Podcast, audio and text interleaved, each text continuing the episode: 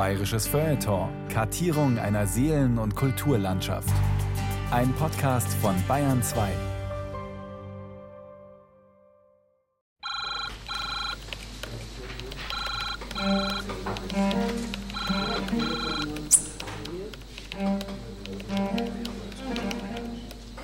Es ist der 24. Juli 2020, als das Telefon unheilvoll klingelt im ARD-Studio Rom. Draußen brennt die Mittagssonne, innen sind die Rollos heruntergelassen und Schatten tauchen den speckigen Marmor des Fußbodens in benommenes Grau. Deutsche und Italiener wuseln geschäftig zwischen den Schreibtischen. Ganz außen steht der Wichtigste, der der Sekretärin. Es ist der Tisch, an dem es klingelt. Die Sekretärin spricht kurz in den Hörer. Dann winkt sie mich heran. Am Apparat meine Redakteurin, die in Deutschland sitzt und das Europamagazin betreut. Sie ist für meinen aktuellen Fernsehbeitrag verantwortlich. Eigentlich Formsache. Doch ihre Stimme klingt kühl, klingt nach schlechten Nachrichten. Bald ist klar, es wird heute nicht um mein Fernsehfilmchen gehen, sondern um weit mehr. Um die Verteidigung einer Schlüsseltechnik menschlichen Sprechens und um die Deutungshoheit über einen Konsonanten, was sage ich, über das Phonem schlechthin das R.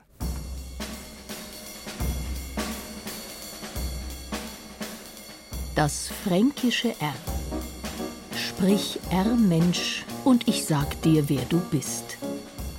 Von Maximilian Sippenauer. Es ist nicht nur ein R, es ist ein Kosmos. Es ist noch keine 300 Jahre her, da rollte fast ganz Europa sein R vorne auf der Zunge. Hierzulande galt das bis vor kurzem gar als der Goldstandard der Artikulation. In Eisenbrei, in Salz, Salpeter, Phosphorgluten, in diesem Saft soll man die Lästerzungen schmoren. Doch lange schon herrscht Konsonantendämmerung. Ich bin von bestimmten Leuten darauf angesprochen worden, dass ich ja überhaupt nicht so bin wie der Pelzig und ich fühle mich ja auch als Würzburger immer noch, aber ich spreche es halt privat nicht. Ne? Stadt für Stadt, Landstrich für Landstrich emigriert das R von der Zunge in den Rachen.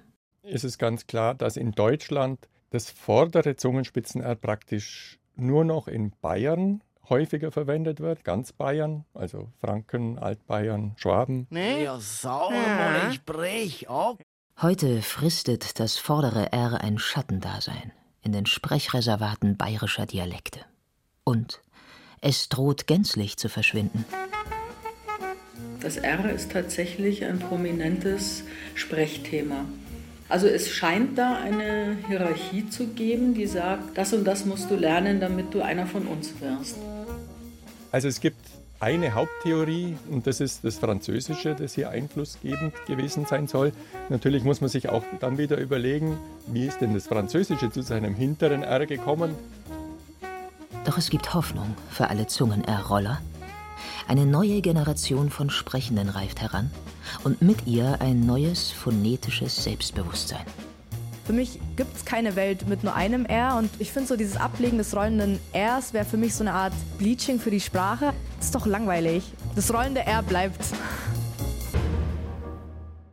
Es ist unsere Erscheinung, über die uns andere zunächst wahrnehmen. Unser Aussehen, die Gesichtsform, die Farbe der Augen, die Kleidung, unser Geruch, der, den wir haben und der aus den Flakons, unser Klang, der Rhythmus des Atmens, die Schwere des Gangs und vor allem unser Sprechen. Der Mensch ist ein Tier, das spricht, heißt es. Nur entscheidend ist nicht was, sondern wie wir es sagen.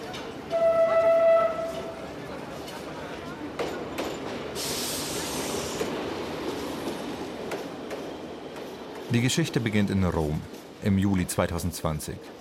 Es ist ein seltsamer Monat. Nur eine Handvoll Touristen stapft durch die Mittagshitze vor dem Forum Romanum. Es gibt keine Schlangen an den Vatikanischen Museen. Viele Geschäfte haben dauerhaft geschlossen. Und doch, die ewige Stadt wirkt vital und leichtfüßig wie nach einer strengen Diät. Erstmals nach den harten Monaten der Covid-19-Pandemie lebt Rom wieder. Und wenn die Sonne sinkt, dann füllen sich die Plätze, Bars und Restaurants mit lebensdurstigen Einheimischen. Die Kinder spielen vor den Kirchen Fußball, Teenager verlieben sich an den Brunnen. Ohne die Touristen ist Rom besonders römisch. Vor allem abends, wenn sich dieser mediterrane Zikadengesang des ewigen Diskutierens, Lachens und Streitens über die Stadt legt. Genau zu dieser Zeit betrete auch ich Rom. Einen Monat lang arbeite ich im ARD-Studio als Radio- und Fernsehkorrespondent. Für mich das grande Finale meines Volontariats. Denn im Auslandsstudio zu arbeiten heißt, ich werde deutschlandweit gehört. Nun haben es Deutsche allerdings für gewöhnlich in Italien nicht einfach, sprachlich gesehen. Roma c'è bella città. Penne arrabbiata con vino rosso. Per favore. Das teutonische Idiom. Jener Akzent mit dem spezifisch hinten im Rachen gesprochenen R. Für das italienische Ohr wirkt das untergewichtig, versäuselt und kratzig wie ein Schwindsüchtiger im Stimmbruch. Egal wie gut die Grammatik, wie umfassend das Vokabular, der Deutsche ist als solcher schnell erkannt. Anders bei mir. Ich glänze im Italienischen zwar weder durch Grammatik noch durch Vokabular, genieße aber einen großen Vorzug. Ich komme aus Franken. Was mich befähigt, das verräterische R spektakulär und auf der Zungenspitze zu rollen, als hätte es mich Cicero persönlich gelehrt. Roma, Città Eterna.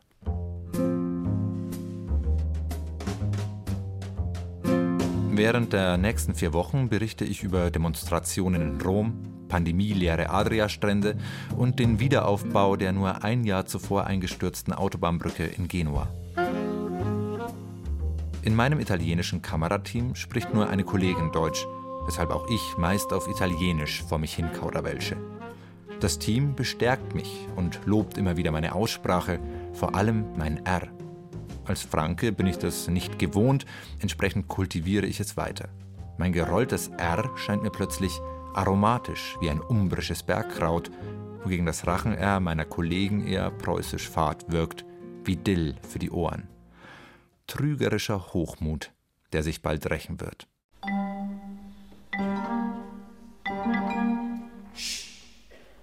Kapitel 1 Eine phonetische Verschwörung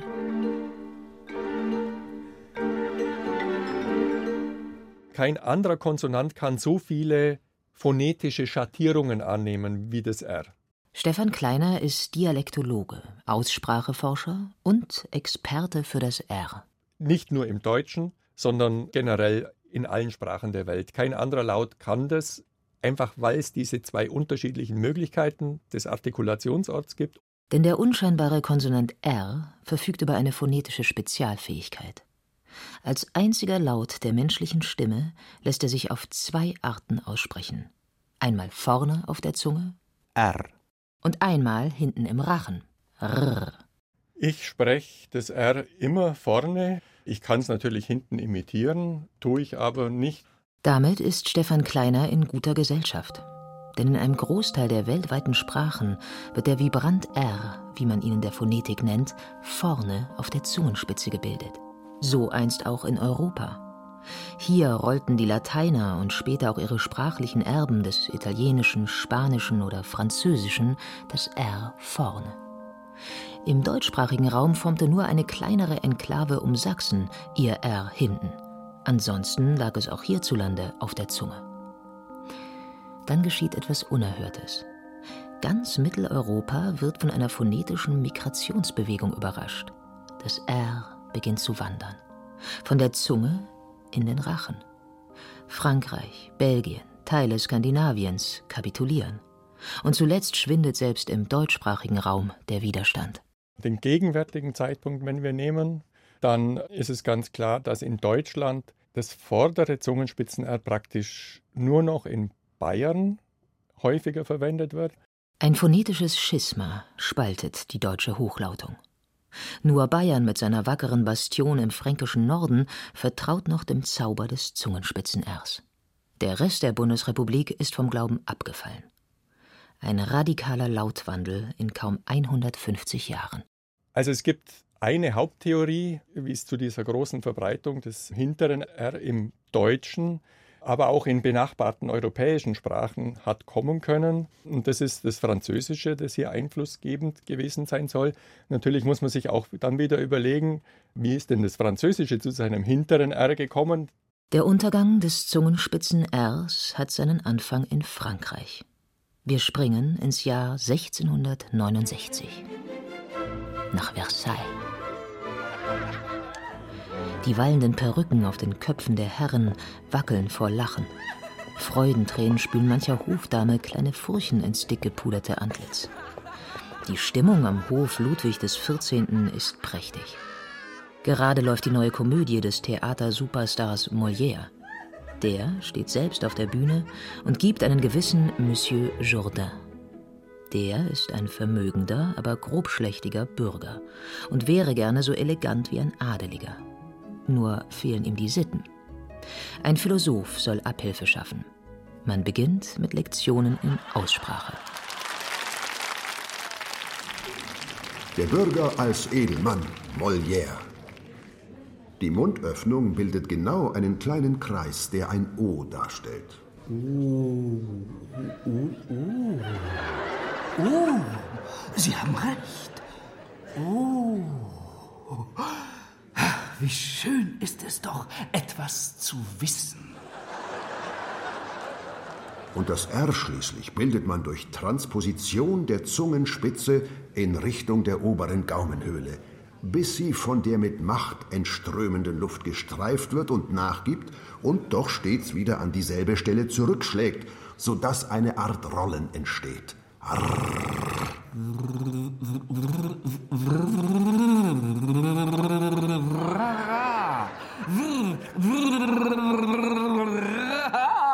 In der Tat. Was sind Sie nur für ein gelehrter Mensch? Und ich habe so viel Zeit vergeudet.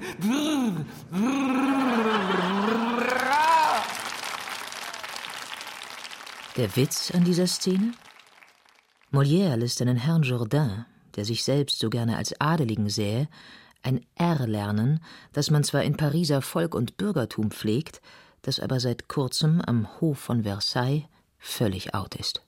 Es gibt Theorien, dass auch mal einer der Könige Frankreichs ein hinteres R gehabt haben soll und sich deswegen ausgebreitet hat. Dieser König ist Ludwig XIV. Und der soll, so heißt es, unter einem Sprachfehler gelitten haben. Er konnte das R partout nicht vorne rollen. Um das R zu sprechen, also um es zu rollen tatsächlich, braucht es sehr genaue Zungenkontrolle und man braucht einen ganz bestimmten Druck und eine mittlere Spannung, eine sehr feine Justierung, um das gut hinzukriegen. Und deswegen gab es in allen Sprachgemeinschaften immer schon Menschen, die es nicht hingekriegt haben und deswegen ersatzweise auf das lautlich nächstliegende übergewechselt sind, nämlich das hinten im Mund, eben ein äh, R oder sowas. In Bayern existiert noch heute eine ganze Palette kleiner Diffamierungen für Menschen, die ihr R im Rachen raunzen. Ein Onkel von mir, der hatte ein hinteres R, und der wurde dann auch mit so einem Spottnamen belegt. Scherrer, also der Schart, der das R gescharrt hat. Kratzen, Scharren, äh, Reiben, also in diese Richtung geht es ganz häufig. Ludwig XIV., ein Scherrer? Undenkbar. Ein Sonnenkönig hat keine Fehler. Ludwig erklärt sein R kurzerhand zum einzigen Wahren, und fortan raunzt es in den Spiegelgängen von Versailles. Das Rachen-R ist auf einen Schlag en vogue. Da dem höfischen Schick im französischen Absolutismus große Strahlkraft innewohnt, übernimmt bald ganz Paris das uvulare R des Königs. Doch kann ein royaler Sprachfehler Ausgangspunkt für eine Lautrevolution sein, die bald ganz Mitteleuropa umwälzt? Ganz so simpel war es sicher nicht, aber es muss, wie alles, was an Sprachwandel in, in, Frankreich passiert ist, oder sagen wir mal an sprachlicher Nivellierung, in der Region Paris entstanden sein, weil Paris als Zentralstaat alle Neuerungen, sei es politischer Art, aber eben auch sprachlicher Art, die sind von da gekommen. Und auch das Ausrotten der Dialekte war in Frankreich was zentral gesteuertes, dass diese regionalen Varietäten unterdrückt und, und möglichst zurückgedrängt werden sollten. Nur wenige Jahre nach Molières Komödie manifestieren französische Gelehrte den Lautwandel. 1689 empfiehlt der Mediziner André de Bois-Regard Man rolle das R nicht so wie der Pöbel in Paris, wo es einem die Ohren abschürfe. Man spreche es sanft, wie zu Hofe, so dass dem R weder Derbes noch Biederes anwohne. Die Sprechempfehlung des Arztes nennt keine medizinischen Gründe, sondern rekurriert allein auf Fragen der Ästhetik und Mode. Mit Ende des 17. Jahrhunderts also avanciert das Zäpfchen R zum Prestigemarker. Wer in Paris etwas gelten will, spricht das R hinten. Und wer in Frankreich etwas werden will, der spricht wie in Paris.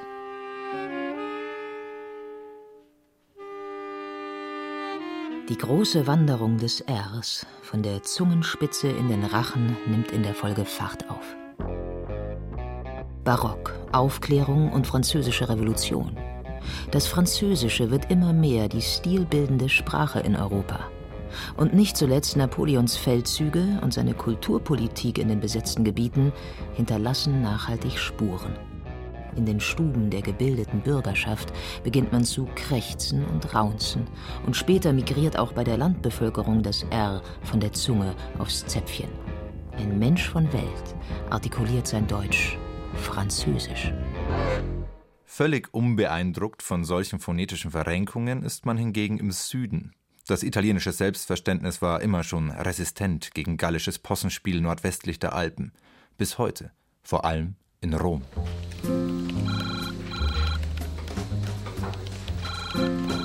Zurück im Juli 2020. Nach einem Monat Italien greife ich recht zuversichtlich zum Hörer, als die Kollegin vom Europamagazin zur finalen Abnahme meines Beitrags anruft. Ich stehe in der Mitte des ARD-Studios und nicke, als sie mir bestätigt, filmisch, inhaltlich, alles okay. Ich will schon auflegen. Äh, du, warte mal, eine Kleinigkeit noch. Meinst du, jemand anders könnte den Beitrag für dich sprechen? Diese Kleinigkeit ist keine Kleinigkeit, sondern ein Schlag ins Gesicht. Es ist üblich, dass Korrespondenten ihre Beiträge selbst vertonen. Ich frage also leicht beschämt, was denn das Problem sei. Ja, was ist denn das Problem? Sorry, aber du klingst einfach ein bisschen zu bayerisch. Ja? ja keine Ahnung, vielleicht, vielleicht hat es mit meinem Kollegen zu tun. Der ist halb Bayer, halb Neapolitaner. Wir haben zusammen geschnitten. Vielleicht gab es da so eine äh, Übersprungsbiovarisierung. Soll ich es einfach nochmal neu machen? Ähm, ich weiß nicht, weißt du, ich glaube, das ändert nichts. Also, es tut mir leid, dir das jetzt so zu sagen, aber es liegt an deinem R. Du rollst das so krass. Ja, klar roll ich mein R. In Italien rollen übrigens alle das R. Ja, das weiß ich ja. Sprache ist eine sensible Sache. Komm, ich muss es dir so deutlich sagen. Außerhalb Bayerns wirkt dein R bäuerlich und, ähm, ja, ein bisschen dümmlich. Unseriös. Das gerollte R ist halt Dialekt und damit nicht ARD-tauglich. Für einen Moment verschlägt es mir die Sprache. Dann antworte ich. Entschieden. Kapitel 2 Der eingebildete Kranke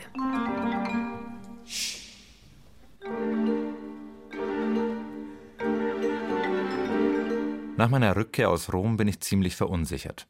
Nicht, weil ich prinzipiell nicht verstehen könnte, dass mich mein R als Franke oder Bayer verortbar macht, ich bin verunsichert, weil diese regionale Verortbarkeit mit einer heftigen Wertung einhergeht. Wer das R rollt, klingt weniger gebildet, klingt dumm. So etwas gesagt zu bekommen, ist verletzend. Erst arbeite ich normal weiter, mache meine Stücke, auch fürs Radio. Okay, wir laufen, bitte. Trotz aller. Ich fange nochmal an, okay? Sobald es aber ans Sprechen geht, verkrampfe ich. Für meine Radiotexte konzipiere ich elaborierte R-Vermeidungsstrategien. Statt dem markanten trotzdem nutze ich das R-freie dennoch. Statt einer Treppe steigen meine Protagonisten nur noch Stufen hinauf. Ich umschiffe verräterische Lautkombinationen wie T und R oder SCH und R. Römische Kränkung nenne ich den Zustand. Zum ersten Mal spüre ich, annäherungsweise, welche Wunden rassistische Äußerungen reißen können. Okay, okay. Zu viel Lamoyanz. Ein Konsonant ist schließlich keine Hautfarbe. Wenn er mich so nervt, dann muss er weg.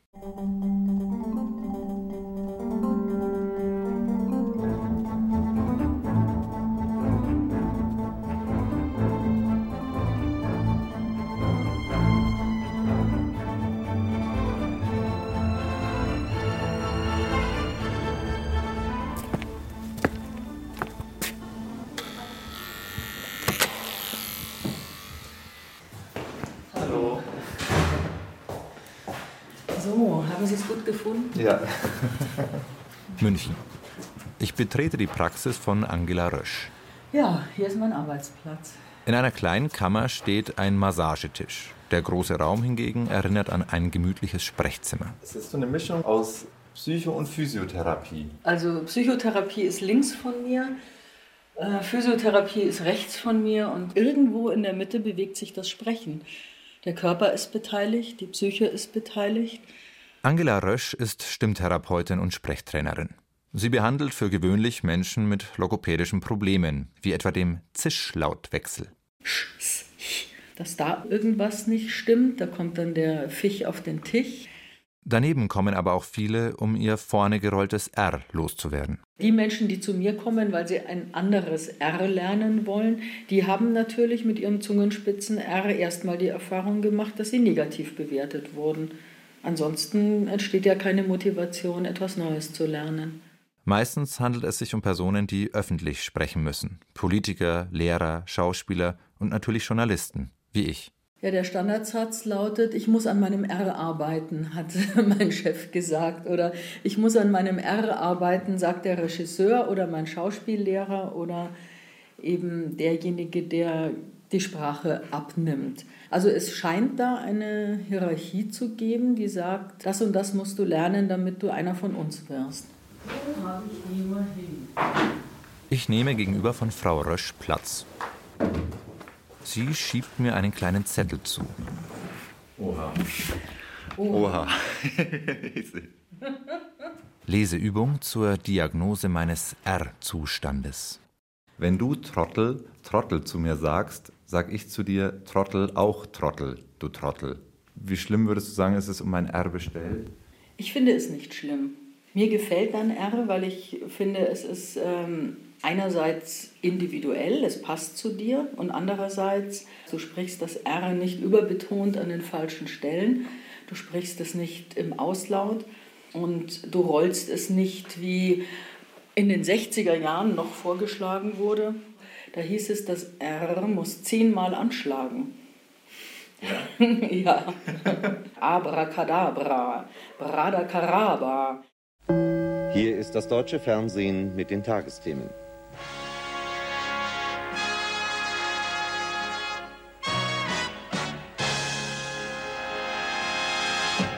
Guten Abend, meine Damen und Herren. Im Umgang mit Superlativen ist Vorsicht geboten, sie nutzen sich leicht ab.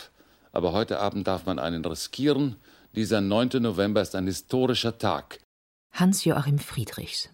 Ab den 70ern ist er Nachrichtenmoderator für heute im ZDF, später für die Tagesthemen in der ARD. Und er ist, was sein R anbelangt, ein leidenschaftlicher Zungenroller. Ja, das vordere R war zeitweise durchaus ARD-tauglich. Natürlich nur, solange das alveolare Rollen nicht süddeutsche Provinzialität evoziert, sondern Hochkultur. In Kalk noch ungelöscht, in Eisenbrei, in Salz, Salpeter, Phosphorgluten, in dem Urin von rossigen Eselsstuten, in Wolfsmilch, Ochsengalle und Latrinenflut. In diesem Saft soll man die Lästerzungen schmoren. Sie hörten Klaus Kinski, selbstverständlich mit vorne gerolltem R. Denn das gilt auf der Bühne noch in den 60ern als der Maßstab des Sprechens. So gesteht das große Aussprache-Standardwerk von Theodor Siebs, die deutsche Hochsprache, dem Zäpfchen-R zwar zähneknirschend zu gleichwertig zu sein, es sprechen einfach zu viele, doch ist die Zungenspitzenform des R vorzuziehen, weil sie die Bildung der Vokale nach vorne verlegt und darum stimmhygienisch den Vorzug verdient. Die Leute wurden ausgebildet, um auf der Bühne zu sprechen, um auf eine Distanz von 20 Metern den Raum so zu füllen, dass jedes Wort verständlich ist. Und da hat das R seine Funktion. Das trennt Vokale voneinander. Im klassischen Gesang muss ein Konsonant oder ein Vokal so lange gehalten werden, bis der Dirigent ihn absetzt. Das nennt man eine Fermate. Im schlimmsten Fall muss ich das R eben 20 Sekunden lang halten können.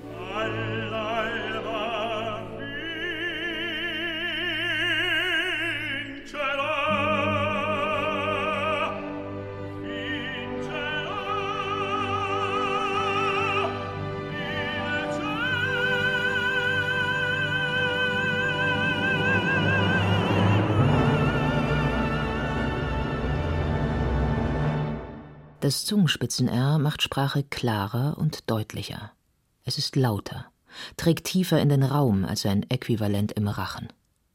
In einer Zeit, da weder Oper noch Theater mit Mikrofonen arbeiteten, ein entscheidender Vorteil.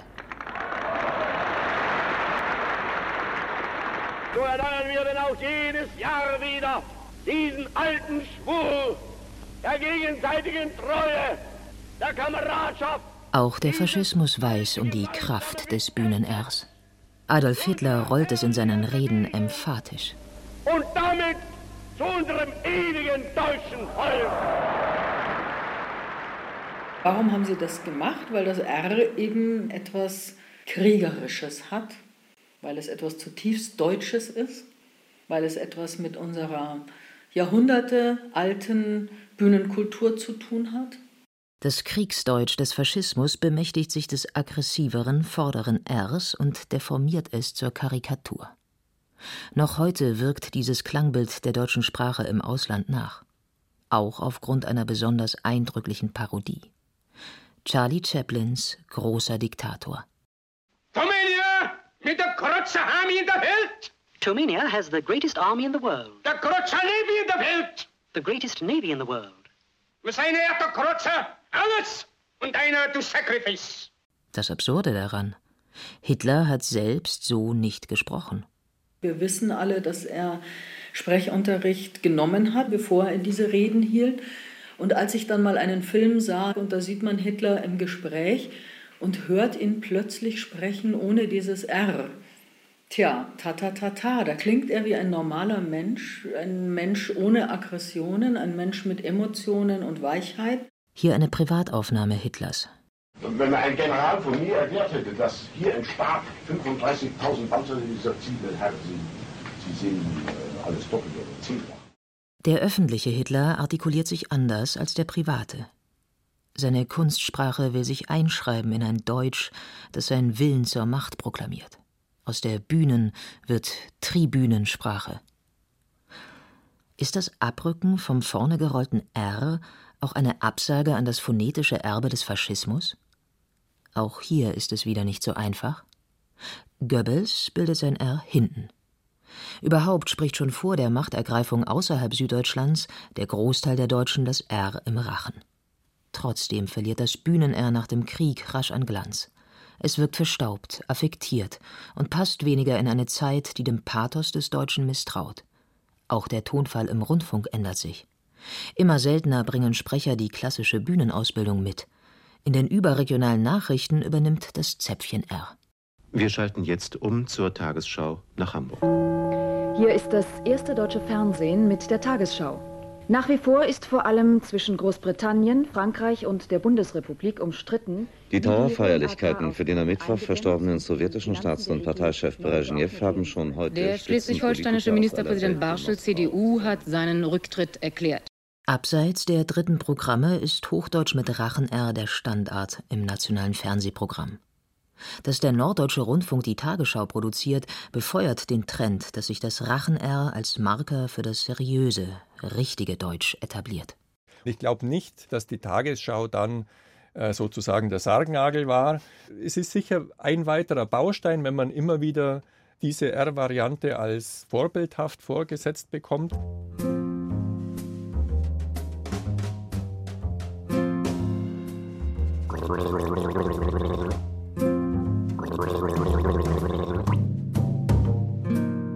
Es wird ernst. Sprachtrainerin Angela Rösch greift zum Wasserglas. Anfangen tue ich immer mit der ganz berühmten Wasserglasübung, weil es tatsächlich so ist, das Nichtbeherrschen des Rachen-Rs ist eine Faulheit der Zungenwurzel. Und wir können die Zungenwurzel ein bisschen in Bewegung bringen, erstmal überschnalzen. Dann nehme ich einen Schluck, lege den Kopf in den Nacken und gurgle. Das soll mein Rachenzäpfchen in Bewegung bringen, denn dort entsteht das Zäpfchen R. Ich habe zu viel Wasser genommen. Das klang jetzt schon sehr gut. Du musst nur aufpassen, dass du dich nicht verschluckst.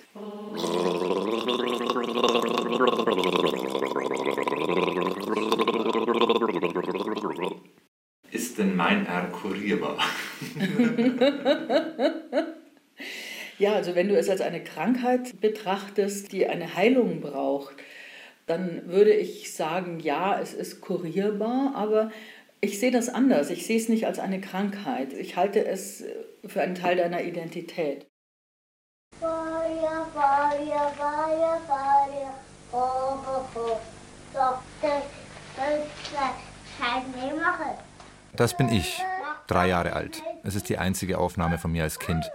Ich renne in meinem bunten Strickpulli durchs Wohnzimmer und nerve meine einjährige Schwester, die auf dem Schoß meiner Mutter sitzt. Das? Oh.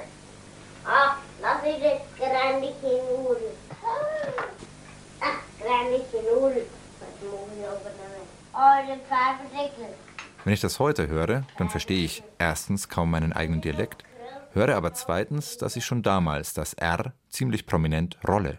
Also es gibt Thesen dazu, die sagen, es gibt bei Säuglingen eine Universalsprache. Jeder Säugling dieser Welt ist in der Lage, jeden Laut dieser Welt zu erlernen. Also auch das schwierige tschechische Rsch oder Laute, die wir für unaussprechbar halten. Dann passiert das Ganze über eine auditive Rückkopplung, dass Kinder das, was sie nicht hören bei ihren Eltern und bei ihren Bezugspersonen, dieses Lautinventar rauswerfen. Das heißt, zurück bleibt das Lautinventar der elterlichen Sprache. Und dieses Lautinventar wird dann übernommen und irgendwann mal mit Sinn versehen und zur Sprache zusammengesetzt. Und so entstehen die ersten Worte mit einem Dreivierteljahr. Ich wachse in mehreren kleinen Dörfern im Dreiländereck Mittelfranken, Oberpfalz und Oberbayern auf. Die Dialekte verschwimmen hier von Dorf zu Dorf. Allen gemein ist nur eins: das R wird vorne gerollt. Da aber alle rollen, fällt das kaum auf, wie eine akustische Knoblauchfahne. Dass Sprechen nicht gleich Sprache ist, verstehe ich zum ersten Mal, da bin ich etwa sieben, im Kabarett. So, meine Herren, ich habe heute einmal ein lustiges und zugleich hochinteressantes Spiel vorbereitet. Nicht? Wir wollen unser Gedächtnis testen. Au ja, Herr Dr. Köbel, Gedächtnistest. Auf der Bühne steht damals ein Mann im rot-weiß karierten Hemd mit einem beigen Korthütchen und einem Herrenhandtäschchen in der Hand. Erwin Pelzig. Ich nenne Ihnen nun eine Zahlenfolge. Au nicht? ja. Sie müssen sich diese Zahlenfolge merken. Ja, das ist kein Problem. So, fangen wir an mit einer leichten Übung. Aha. 5, 7, 2, 1, 8. So, Herr Pelzig. Ne? Äh, äh, 23, 11? Ach, also das ist doch Unsinn. Ne? So eine leichte Zahlenfolge müssen Hm. Sie sich doch merken Ja, können. das, das ne? liegt am Wetter. Das ist das Wetter, Herr Dr. Köbel. Unsinn, nicht? Sie sind einfach nur dumm. Ne? Äh, Vielleicht probieren Sie es einmal, Hartmut. 3, 5, 7, 2, 1, 8. Ja, genau. Sehr gut, Hartmut, sehr gut. ne? Strebe. Hol dein Maul, Versauche. Ich bin begeistert. Daheim spiele ich tagelang das Programm nach. Vor allem eine Sache beeindruckt mich. Dieser Kabarettist, der laut Autogrammkarte Frank Markus Barwasser heißt, kann drei Personen gleichzeitig spielen. Den Pelzig, den Hartmut und den Dr. Göbel. So, wir machen jetzt eine schwere Gedächtnisübung. Merken Sie auf. 11, 16, 8, 19, 6, 77, 8, 92. Nun wieder Sie, Ja, Herr Pelzig. Also, also ich würde mal sagen 11, äh, aber Sie, Herr Dr. Göbel, ich wüsste auch noch eine Übung für Ihr Gedächtnis. Erinnern Sie sich daran, dass ich noch 8 Mark krieg von Ihnen? Na, also wirklich, nicht? Da erinnere ich mich gar nicht daran. Nicht? Das ist ja auch mindestens schon drei Wochen ja, her. aber ne? das kann ich mir merken. ne? Also die Zahlenfolge lautete 11, 16, 8, 19, 6, 77, 8, 92, 3, 45. Das war's. Strebe. Daheim laufen die Pelzig-CDs in Dauerschleife. Meine Schwester und ich lernen die Programme auswendig und führen sie im Duo auf Familienfesten vor. Meine Schwester als geschwätziger Pelzig, ich als derber Hartmut und feiner Dr. Göbel. Eins kapiere ich schnell. Bei Hartmut muss ich das R normal sprechen, also rollen. Bei Dr. Göbel kommt es irgendwie von weiter hinten. Ich nenne Ihnen nun in rascher Folge sieben Begriffe. das ist Sie einfach. müssen diese Begriffe dann wiederholen. Ja, ja, das- das- Also, ich beginne. Usedom, Sozialgerichtsbarkeit, Wagenpanne, Submissionskartell, Überaugenwülste, Mehrfrequenzwahlverfahren und Avalon. Avalon, ja. Das kann ich, das, Nee, das kann nee, ich. ich bin dran. Also, Usedom, Sozialgerichtsbarkeit, Wachenbonne, Submissionskartell, Überauchenwülste, Mehrfrequenzwahlverfahren und Avalon. Das ist ja enorm. Strebe. Also ich zolle Ihnen meinen größten Respekt. Sie haben alles korrekt wiedergegeben. Sie sind ja ein wahrer Gedächtniskünstler. Ja, freilich, freilich. Und außerdem kann ich lesen. Steht ja alles da wie am Zettel. Äh. Also Pelzig, ja prima, ja prima, ne? Und äh, Dr. Göbel, äh, das ist, äh, der, vermeidet wahrscheinlich das R, das ist hervorragend, das finde ich ganz prima. Und der Hartmut sagt, ja, das ist super, ne, prima. Aber du, das passiert alles ganz unbewusst, ja, äh, wie sie sprechen. Ich kann dir nicht sagen, dass ich da einen Plan habe. Ich glaube, Hartmut und Pelzig liegen ganz gut beieinander mit ihrem R. Frank Markus Barwasser. Privat spricht der Kabarettist sein R übrigens hinten. Ich bin hochdeutsch großgezogen worden von familiär gesehen. Wir haben auf das R nicht besonders geachtet. Also es wurde irgendwie gesprochen, aber es war nicht das rollende R, das äh, süddeutsche rollende R. Aber natürlich in der Stadt wie Würzburg dann groß geworden und war natürlich so in der Schule und so weiter immer damit auch konfrontiert. Hab mir da aber nie viel Gedanken gemacht, ehrlich gesagt. Als der hochdeutsch sprechende Würzburger anfängt, Kabarett zu machen, kristallisieren sich bald drei Hauptfiguren heraus. Von diesen dreien lässt Barwasser nur Dr. Göbel Hochdeutsch sprechen. Ein Prestigemarker, wenngleich ein ironischer. Weil er einem völlig anderen Milieu entstammt, weil er äh, letztlich total verklemmt ist. Und das kann man jetzt von den beiden anderen eigentlich nicht so sagen. Er, ist so ein Bildungsbürgerdarsteller. Ne? Und im Grunde genommen hat er ja auch äh, von nicht viel wirklich Ahnung, aber er tut halt so. Und ich komme natürlich aus einem akademischen Milieu selber. Und solche Typen wie die Dr. Göbel, da wurde ich natürlich innerhalb meiner erweiterten Familie, sage ich mal, durchaus inspiriert von dem einen oder anderen, der da bei uns ein- und ausging. Was bei Barwasser unbewusst passiert, ist bezeichnend für die Lautverschiebung beim R wird ein gewisses soziales Prestige mit einem gewissen Sprechverhalten verbunden, erhöht das auch die Motivation zur Nachahmung, in der Hoffnung, das eigene Prestige weiter zu erhöhen. Wäre die Stimme ein Wohnzimmertisch, das Rachen-R wäre der für Besucher drapierte Kunstband darauf.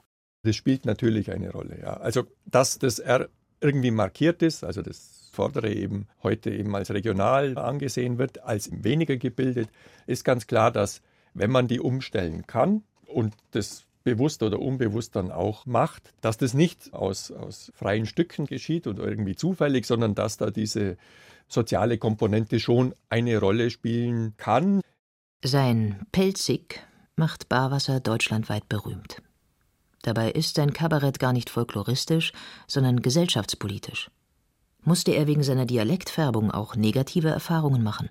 Also das war eher äh, umgekehrt. Ich bin nicht auf das rollende R angesprochen worden, sondern ich bin dann von bestimmten Leuten darauf angesprochen worden, dass ich ja überhaupt nicht so bin wie der Pelzig. Und ja, ich räume ein, äh, so gesehen bin ich ein furchtbarer Hochstapler, weil ich halt auf diesem fränkischen Ticket reise. Aber ich fühle mich ja auch als Würzburger immer noch, aber ich spreche es halt privat nicht. Ne?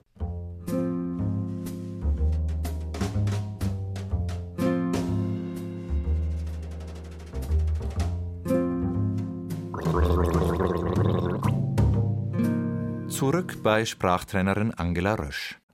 Ich probiere es noch einmal. Wenn du Trottel, Trottel zu mir sagst, sag ich zu dir Trottel, auch Trottel, du Trottel.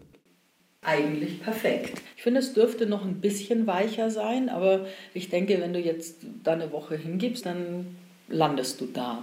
Langsam erkenne ich die Vorzüge des hinteren Rs. Lässt man es ganz sanft klingen, entwickelt die Stimme eine tiefere Resonanz. Ich glaube, dass jeder Konsonant im Prinzip seine eigene Charakteristik hat. Also so wie die Zischlaute sagt man, das sind Alarmlaute. Psst, scht, pst. Ja, die zeigen immer etwas an, wo Aufmerksamkeit erfordert wird. Da ist für mich eigentlich das R tatsächlich ein Wohlfühllaut. Hier können wir so einen Moment Pause machen und letztendlich sogar Kontakt zu unserem Körper aufnehmen. Wenn ich sage, kriegerische Griechen kriechen an grollenden, kranken Greisen vorbei durchs Gras. Ja, dann kann ich mich in diesem R, kann ich mich in meinem hinteren Rachenraum für einen Moment wohlfühlen. Mir gefällt das neue R und trotzdem fühlt es sich nicht echt an. Denn am Ende bin es nicht ich, der da spricht, sondern eine Kunstfigur, eine Persona. Das mag für manche Ohren angenehmer klingen und heute auch eher als Hochlautung durchgehen. Am Ende ist es vor allem eins, weniger wahr. Da bleibe ich lieber bei meinem inneren Dieselmotor.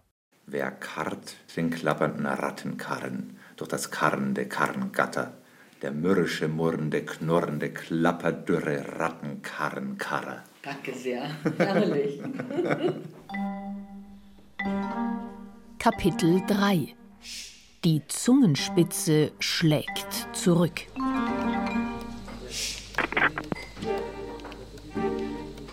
Knallrot stehe ich im AD-Studio, als ich auflege. Alle Augen sind auf mich gerichtet. Ich weiß nicht, wie lange ich mit meiner Redakteurin gesprochen habe, aber es war lange und es muss kämpferisch zugegangen sein. Vorwürfe wie phonetischer Rassismus standen im Raum. Die Sekretärin jedenfalls schaut mich mit großen Augen an. Gut, sagt sie dann und lächelt. Man muss sich nämlich nicht alles gefallen lassen. Am Ende finden die Redakteurin und ich einen Kompromiss. Ich spreche den Beitrag nochmal, ebenso ein zweiter Korrespondent. Welche Version sie davon sendet, will sie danach entscheiden. Angespannt sitze ich in der kleinen, stickigen Tonkabine. Und bitte. Verstehst du, Bruder? Wir reden nicht, wie man will. Wir machen einfach, verstehst du? Nicht quatschen irgendwas. Gebt euch, Bruder. Berlin. Also in der Schule hat das nie jemand angesprochen, sondern es war irgendwie nach der Schule. Sobald ich dann quasi externe Begegnungen hatte, durch Job oder was auch immer, dann waren die schon so, oh, irgendwie, da stimmt doch was nicht, wie du so redest. Das ist meine Kollegin Aylin Dogan, Radio- und Podcastmacherin. Als Deutsche mit türkischen Eltern wächst sie in der Nähe von München auf. Mit dem Vater spricht sie Deutsch, mit der Mutter Türkisch. Wie ihre Eltern rollt Aylin ihr R vorne. In Oberbayern fällt das nicht weiter auf, doch nach dem Abitur ändert sich das. Etwa als sie am Strand in Australien mit Deutschen abhängt, die nicht aus Bayern kommen. Die waren dann erstmal so, oh krass, du rollst ja das R richtig krass. Also das war erstmal so, dass der Fakt im Raum stand. Und dann kam schon so oft hinterher so, ja, wo kommst du denn her? Und dann war ich gleich so, wow, ist ganz schön provokante Frage dafür, dass wir uns jetzt noch nicht so gut kennen, weil ich dachte halt gleich so, okay, will der jetzt meinen Background, will der jetzt wissen, äh, wann meine Eltern aus der Türkei hergekommen sind, sagt er damit, dass ich nicht deutsch bin und so. Und ich habe das halt sofort auf mein Türkischsein, also auf das Fremdsein irgendwie bezogen. Glaubt man den Landkarten der Aussprache Atlanten, dann verblasst das vorne gerollte R im deutschsprachigen Raum zunehmend. Aber stimmt das? Nach meinem Studium lebe ich in Berlin. Ein Jahr lang fahre ich jeden Morgen in den Stadtteil Lichtenberg und unterrichte dort Deutsch. Ein Großteil meiner Schüler hat ausländische Wurzeln und die Kids mögen mich. Einmal sagt einer, Herr Sippenauer, wissen Sie, was ich an Ihnen mag? Sie sind auch einer von uns. Stimmt's? Naja, denke ich, eigentlich komme ich aus einem Dorf in Mittelfranken. Aber ja, da ist eine Verwandtschaft im Sprechen. Wegen meines charakteristischen Rs verorten mich die Berliner Jugendlichen nicht in Bayern, sondern bei sich, in Berlin, Kreuzköln. Von ihren Erfahrungen im Unterricht mit Gastarbeiterkindern berichtet die Lehrerin Regina Krause. Ich arbeite nun schon drei Jahre mit deutschen und griechischen Kindern in einer Klasse zusammen. Und ich muss sagen, dass die griechischen Kinder eine rechte Belastung für den Unterricht sind. Die Zeit, in der das hintere R in der Hochlautung dominant wird, ist auch die Zeit, in der die ersten sogenannten Gastarbeiter nach Deutschland kommen. Die meisten kommen aus dem Mittelmeerraum und später aus Osteuropa, also aus Sprachräumen, in denen das R vorne auf der Zunge liegt. Verbergen sich hinter dem Unbehagen, das das vordere R bei manchen auslöst, auch rassistische Ressentiments? Es ist ganz klar, ja, dass neben dieser regionalen Komponente innerhalb des Deutschen es aber in ganz Deutschland überall diese migrationsbasierten Varietäten gibt. Auch die Russlanddeutschen kann man da dazu zählen in jüngerer Zeit, die dazu führen können, äh, dass dieses R eben mit bestimmten Eigenschaften von Menschen, die dieses R verwenden, gleichgesetzt wird. Das ist dann eben sozial niedriger stehend, einfachere Berufe ausführend. Es ist ganz klar so, also in Regionen, wo das vordere R nicht mehr üblich war im Deutschen, das als typisch für Sprache der Zugezogenen aus dem eben Mittelmeerraum wahrgenommen worden ist. Auch Eileen ist anfangs irritiert, sprechen sie Fremde auf ihr R an. Wobei mir das R aber meist als fränkischer Dialektmarker wahrgenommen wird, deutet sie es als Sozialmarker, Migranten-R. Dadurch, dass die Leute es angesprochen haben und ich das halt damals, also zu Beginn, recht stark noch auf mein Türkischsein bezogen habe, war ich halt so, nein, ich will auf gar keinen Umständen, dass die Leute das hören, dass ich nicht deutsch bin oder dass ich fremd bin in ihren Augen, deswegen, weil ich es so komisch ausspreche und so. Das war mir dann tatsächlich schon ein bisschen unangenehm. Und ich habe dann doch aktiv ein bisschen besser auch aufgepasst bei so anderen Deutsch-Türkinnen auch zum Beispiel, wenn ich so YouTube-Videos geguckt habe oder so, wie sie generell reden, dann war ich so, oh, das hört man voll, dass die nicht aus Deutschland sind. Und dann dachte ich irgendwie so auch, ich will nicht, dass man das bei mir hört. Dann gibt es da auch immer das Bedürfnis des Individuums, sich anzupassen, weil man einerseits verstanden werden will, weil man nicht auffallen will vor allem. Es geht weniger ums Verstehen, weil Verstehen tut man einen immer, beim R sowieso, also das ist, das ist nicht das Problem, sondern es geht um Auffallen oder eben nicht auffallen. Ja, das ist das Wichtigere, würde ich sagen. Wer aus Franken kommt, kennt das. In meinem Familien- und Bekanntenkreis legten einige ihr fränkisches R ab. Für den Job, weil sie zum Studieren in eine Großstadt zogen oder weil sie so sprechen wollten wie ihre Vorbilder im Internet oder Fernsehen. Die alten Griechen nannten die Masken, durch die wir sprachen, Persona. Das heißt, die Stimme füllt unsere Person, unsere Maske mit Resonanz und stellt sie nach außen dar. Ich glaube, unsere Stimme ist unsere Persönlichkeit.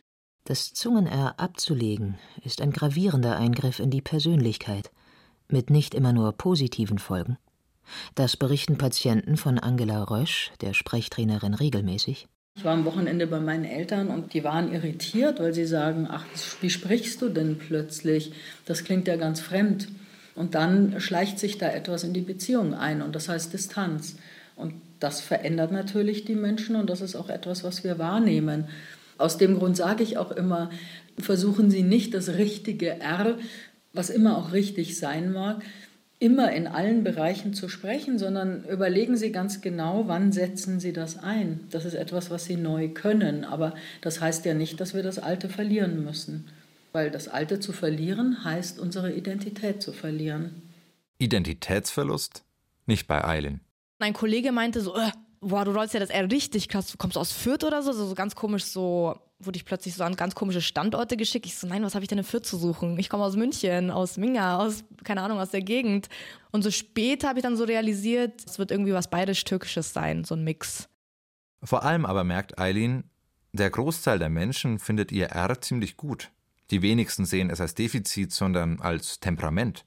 Liegt das Problem am Ende also vor allem im Konzept einer Hochlautung, die selbst gleichwertige Klangfarben als Normabweichung stigmatisiert? Ich verstehe den Punkt, dass man vielleicht sagt, man soll Hochdeutsch reden, fair enough. In anderen Bundesländern kann man dann irgendwie vielleicht schlechter miteinander kommunizieren, wenn man Dialekt spricht. Aber das Rollen der Erde, das kann mir niemand sagen, dass niemand mich verstehen würde, wenn ich so rede. Also ich bleibe dabei. Das ist ja ein Teil meiner Identität. Und das wäre wirklich so, dass eine Person sagt, ja, leg das halt mal ab. Und dann sage ich so, hä, das ist doch kein, wir spielen doch gerade nicht was, dass ich jetzt irgendwie einen anderen Zug mache oder so, sondern ich bin so. Also ich müsste aktiv wochenlang daran arbeiten, dass ich das ablege, sehe ich halt nicht ein. Dann fang du doch an, das zu akzeptieren. Ich hab Wäsche bereut bis heute, doch heute hab ich mehr als ich je wollte. Das ist Kapital Bra, Jahrgang 94, in Sibirien geboren, mit sieben Jahren nach Berlin gezogen und inzwischen so etwas wie der Sonnenkönig des Deutschrap. 2018 schreibt er 13 Nummer 1 Hits. Und das obwohl oder vielleicht weil, Kapital Bra, sein R, ziemlich exzessiv vorne auf der Zunge rollt.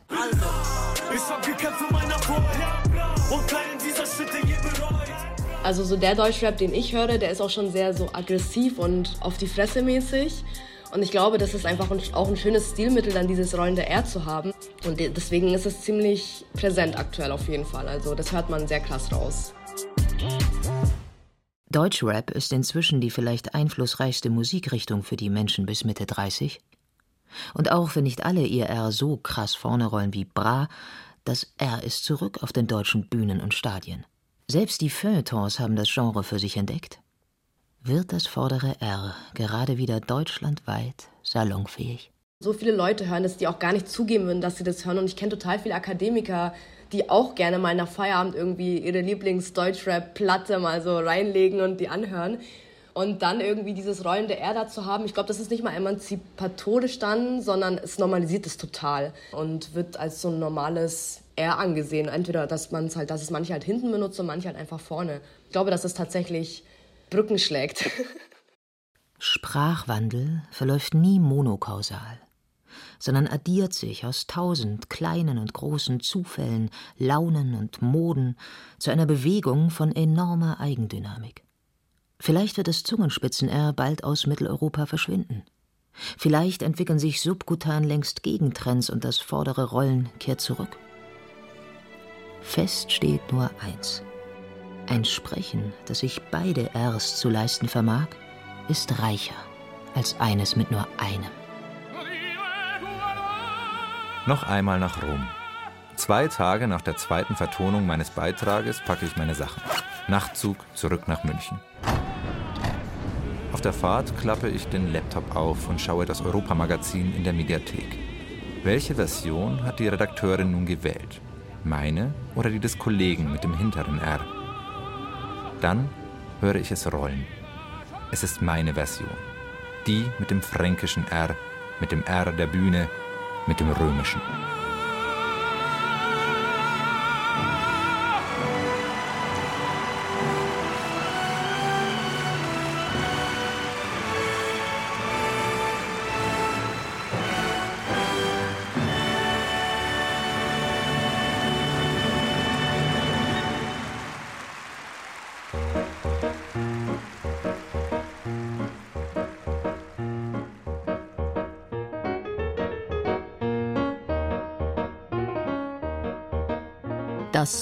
Fränkische R. Sprich R Mensch und ich sag dir, wer du bist.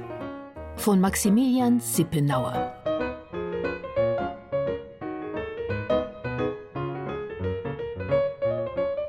Der Erzähler mit dem aromatisch vorne gerollten R war ich, Maximilian Sippenauer. Es sprach außerdem, das R formvollendet im Rachen bildend, Katja Bürkle. Regie führte Benedikt Mahler, ein R-Scherer aus dem Allgäu. An den Reglern die fränkisch rollende Daniela Röder. Redaktion Michael Zametzer, ein Wechselroller aus der Oberpfalz.